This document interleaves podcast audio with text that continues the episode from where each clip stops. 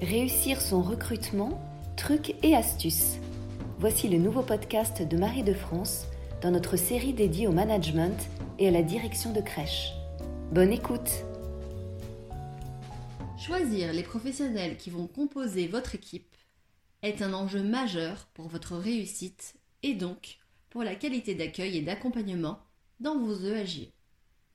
Pour entrer directement dans le vif du sujet, une erreur de casting qu'il s'agisse d'un candidat n'ayant pas les compétences requises ou insuffisamment motivé, peut désorganiser considérablement et durablement une équipe de travail. Recruter un élément nouveau au sein d'une équipe déjà constituée peut en modifier profondément les équilibres et les jeux de pouvoir. Il est important d'avoir en tête que vous devez donc recruter non pas uniquement en fonction des compétences du candidat, mais aussi et surtout en fonction de sa capacité présumée à s'intégrer à votre équipe. Mais l'arrivée d'un nouveau professionnel peut aussi être un levier, car c'est l'occasion pour vous de modifier les modes de fonctionnement des équipes en place et de les faire évoluer. Plusieurs étapes vont évidemment jalonner ce recrutement. Préparer, accueillir, faire connaissance, convaincre, conclure et suivre.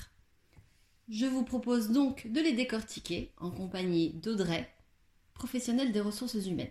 Le recrutement implique à la fois rigueur et communication. Quels en sont les points essentiels selon toi? L'analyse du besoin, une préparation soignée et rigoureuse de l'entretien et une intégration réussie. Comment bien préparer son cahier des charges du recrutement?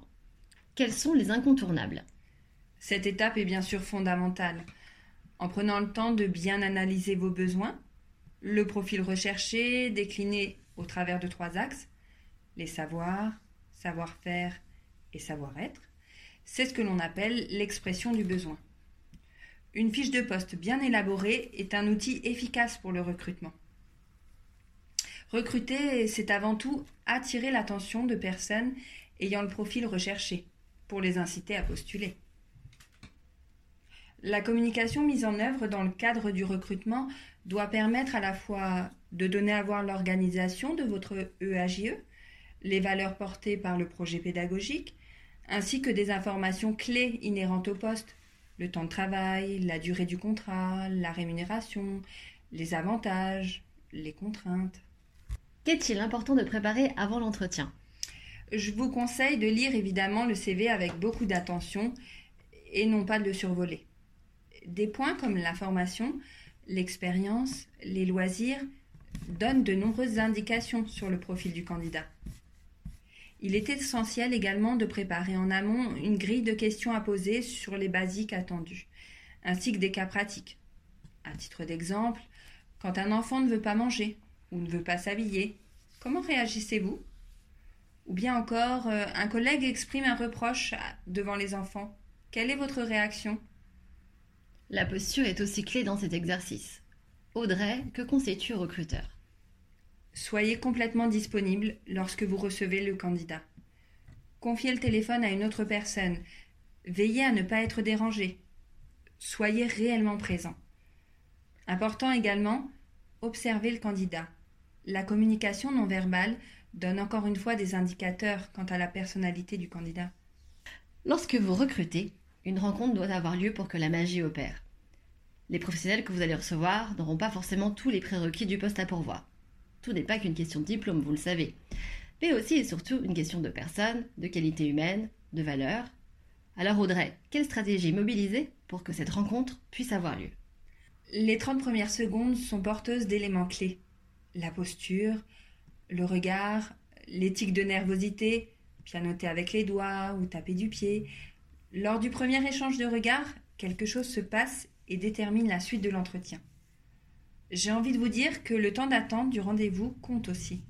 Il fait partie intégrante du recrutement. Comment faire pendant l'entretien? Une fois passé le temps d'accueil, mettez le candidat à l'aise par une petite phrase pour favoriser la rencontre. Commencez par vous présenter, rappeler le libellé du poste à pourvoir, puis laissez la parole au candidat afin qu'il puisse à son tour se présenter et ainsi commencer l'échange qui durera en moyenne entre 20 et 30 minutes. As-tu des conseils de techniques brise-glace pour faire connaissance?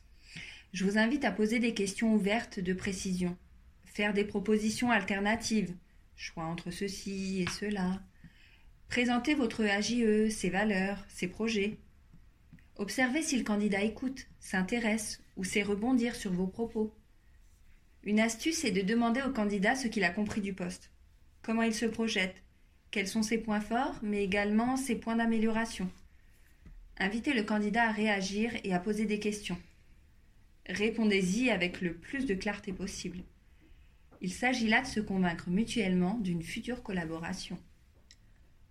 Parfois, le recruté a du talent et il est ardu de faire le distinguo entre réel ou récité. Comment être sûr? Plusieurs points sont importants.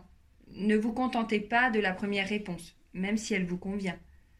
Il ne faut pas hésiter à rebondir, creuser, questionner, interroger sur des cas pratiques. Mettez le candidat en situation. Il est bien plus difficile de faire semblant sur ce type d'exercice. Et puis, n'hésitez pas à poser une question inattendue sur un autre registre que celui de la petite enfance. Les loisirs, par exemple. En général, le candidat se détend quand il parle d'un autre sujet, et vous avez alors accès à un autre type d'échange qui peut se révéler parfois très intéressant et faire pencher la balance. Si je résume un peu tout cela, au cours de l'entretien, il est essentiel d'observer, d'écouter et de poser les bonnes questions. Oui, observer est très important. Cela demande une grande disponibilité du recruteur, qui ne doit pas être plongé dans sa prise de notes ou omnubilé par les questions à poser. Nombre d'éléments qui relèvent du paraverbal et du non-verbal apportent des informations intéressantes. Écouter n'est pas une activité passive. On parle même d'écoute active. Le recruteur doit être très attentif aux propos du candidat et le lui montrer de façon tangible, en le regardant notamment. Les questions ont bien sûr une finalité, établir s'il y a concordance ou non entre le profil du candidat et celui recherché.